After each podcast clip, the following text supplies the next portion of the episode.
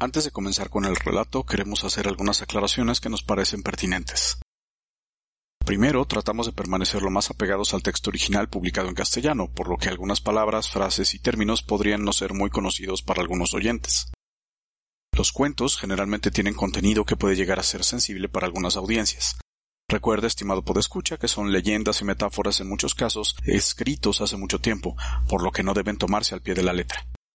Y por último, siguiendo las recomendaciones de nuestra mediadora de lectura de cabecera, recomendamos que los adultos conversen un poco al respecto al cuento con los escuchas muy jóvenes para ayudarlos a hacerse una idea correcta y más apegada a la sociedad actual.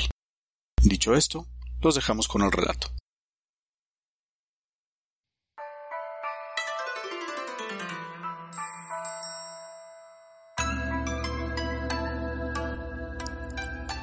La esposa Hada había una vez en la antigua Catay cuatro hermanos, tres de los cuales estaban próximos a casarse.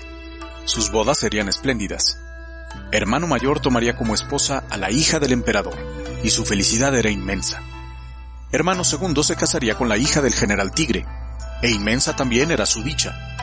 Y por fin, hermano tercero había logrado enamorar a la hija del mandarín mayor, y su importancia era inmensa. Hermano pequeño no tenía novia, y pensaba que nunca la encontraría pues tenía sueños de poeta y solamente se casaría con un hada. Hermanos menores se reían de hermano pequeño, pero a este no le molestaba porque lo comprendía. Las bodas de hermanos mayores se celebraron el mismo día en el palacio del emperador. Resultaron magníficas. Había que ver a los miembros de grandes familias vestidos con regias túnicas, cubiertas de bordados y piedras preciosas. Pero hermano pequeño estaba triste cansado de tantas fiestas de grandes familias, salió, solo, a dar un paseo. Cogió por un camino que llegaba hasta un alto puente rodeado de sauces, y apoyándose en la barandilla contempló las aguas bulliciosas.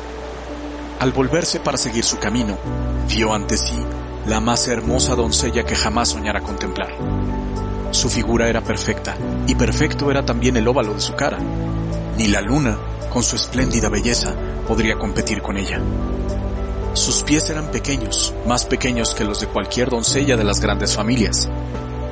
Adivinó el joven que se trataba de un hada, y se quedó deslumbrado por su radiante belleza. No se fijó en sus humildes ropas. Le pidió que se casara con él inmediatamente y sintió enloquecer de alegría cuando ella aceptó. Espérame aquí, le dijo. Debes entrar al palacio del emperador en una litera, como hija de una gran familia. Pero, dijo ella, si puedo caminar, eso no sería una muestra de respeto debido a mi adorable esposa, le contestó, y corrió al palacio de su padre.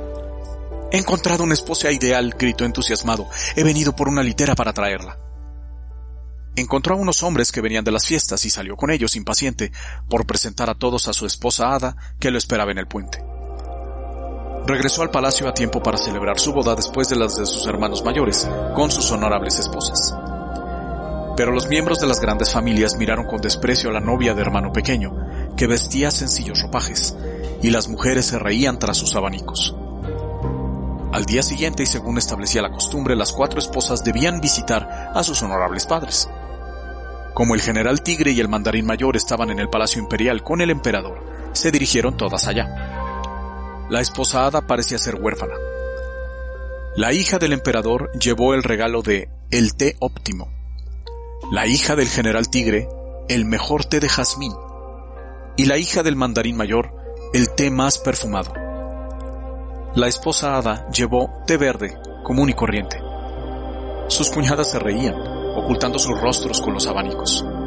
Hermano pequeño y su esposa habían quedado en ridículo. Llegó el año nuevo y con él la ocasión para las personas importantísimas de cruzarse regalos con sus parientes. Los hermanos mayores fueron a palacio, Hermano pequeño se quedó en casa y no dijo nada. ¿Por qué estás tan triste? le preguntó la esposada. ¿Por qué estás tan callado? ¿Por qué no vas a palacio como tus hermanos mayores? No puedo ir, gruñó hermano pequeño. Soy pobre y no puedo hacer regalos. La esposa sonrió. Si haces lo que te digo, podrás ir. Con sus dedos mágicos transformó unos trocitos de paja en un caballo. Después tomó la venda que conservaban sus pies tan pequeños y le entregó a su esposo. Galopa hacia el mar, le explicó su esposa.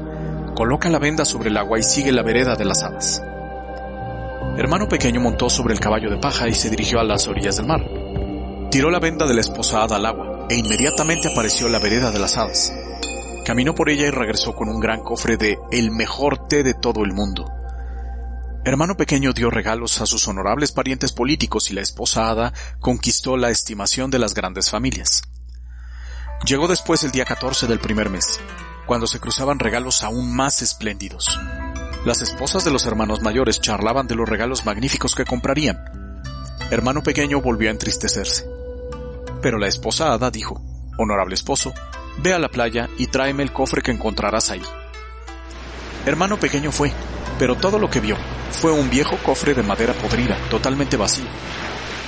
Se enojó, pues había pensado que encontraría en él té mejor que el mejor té del mundo, así que tiró el cofre y volvió a su hogar. La esposa Ada le preguntó ansiosa, Honorable esposo, ¿trajiste el cofre? Hermano pequeño negó con la cabeza. Era viejísimo y estaba podrido, explicó, y además estaba totalmente vacío. La esposa hada se impacientó y golpeó el piso con uno de sus pequeños pies. Honorable y tonto esposo, le dijo, por favor, tráeme ese cofre viejo y podrido. Y le sonrió tan dulcemente que hermano pequeño trajo el cofre, aunque murmuraba entre dientes como lo hacen todos los esposos.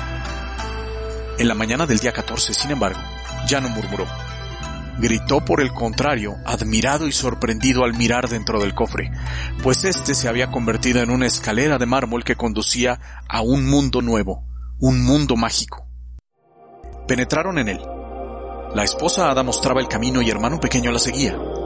Pasearon por las calles, se extasiaron ante los escaparates de las tiendas, deambularon por teatros y parques, palacios y jardines.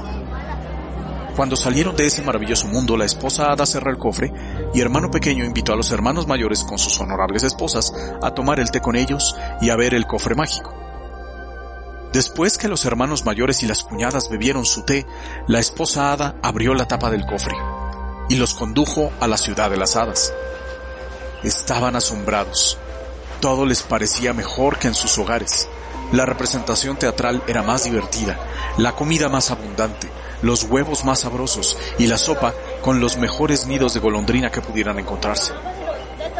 Pero las honorables cuñadas estaban celosas de la esposada y pronto la odiaron. Refirieron a los estimables padres lo que habían visto en el cofre mágico, pero mostraron desprecio y envidia al hablar de la esposa de hermano pequeño. El emperador meditó profundamente y habló con el general tigre y el mandarín mayor. Debemos prohibir a los honorables yernos que vayan a la ciudad de las hadas, dijeron los últimos. La ciudad deberá pertenecerme, dijo el emperador. El honorable cuñado de vuestras hijas y su esposa Hada pronto conspirarán para quitarme el trono, al convertirse en soberanos de la ciudad de las hadas. Yo mandaré su ejército, pensaba mientras tanto el general Tigre, y de esa manera podré ser emperador de las dos ciudades. Yo encontraré su tesoro, pensaba a su vez el mandarín mayor, y llegaré a ser emperador de las dos ciudades. Así que cuando se encontraron con hermano pequeño y su esposa Hada para visitar la ciudad de las hadas, los tres iban decididos a lograr sus fines. Pero el emperador les tomó la delantera. Después de visitar la ciudad y llegar al palacio, se sentó en el dorado trono y pidió vino. Dejó de pie al general Tigre, al mandarín mayor, a hermano pequeño y a la esposa Hada, y tampoco les ofreció vino. Mientras bebía la mente del emperador trabajaba furiosamente, llena de malos pensamientos, hasta que mandó llamar a los soldados de la ciudad de las hadas. Aprendan al general Tigre y al mandarín mayor, les ordenó cuando estuvieron en su presencia, y se apresuraron a cumplir sus deseos. Este cobarde general y este ministro ladrón planeaban matarme, prosiguió. Quieren el cofre mágico. Abajo con sus cabezas. Los soldados de la ciudad de las hadas cogieron al general Tigre y al mandarín mayor, mientras el verdugo sacaba su espada justiciera y cortaba las honorables cabezas de ambos. Hermano pequeño y su esposa Hada temblaban mientras el emperador, que seguía bebiendo, los miraba malémolamente. Y fue entonces cuando el agua verde empezó a caer sobre la ciudad de las hadas. Corría sobre el piso y subió hasta las gradas del trono, pero el emperador no pareció notarlo. La esposa Ada y hermano pequeño tomándose de la mano salieron disimuladamente del palacio, recorrieron el camino de regreso y al llegar a su casa, miraron a través del cofre mágico hacia la ciudad de las hadas. Vieron al emperador sentado aún en el trono. Pocos momentos después el agua lo cubría hasta la cintura, pero él seguía sin darse cuenta. Su barba flotaba ya como si fuera una hierba, pero él seguía bebiendo y frunciendo el ceño. Y esto fue lo último que distinguieron, pues inmediatamente desapareció por completo bajo el agua. La esposa Ada cerró el cofre mágico. Se ha humedecido, dijo hermano pequeño. Llévatelo, honorable esposo, y tíralo al mar. Hermano pequeño tomó el cofre viejo y podrido y lo tiró al agua. En unos segundos desapareció de su vista. Y nadie volvió a ver al emperador, ni al general tigre, ni al mandarín mayor.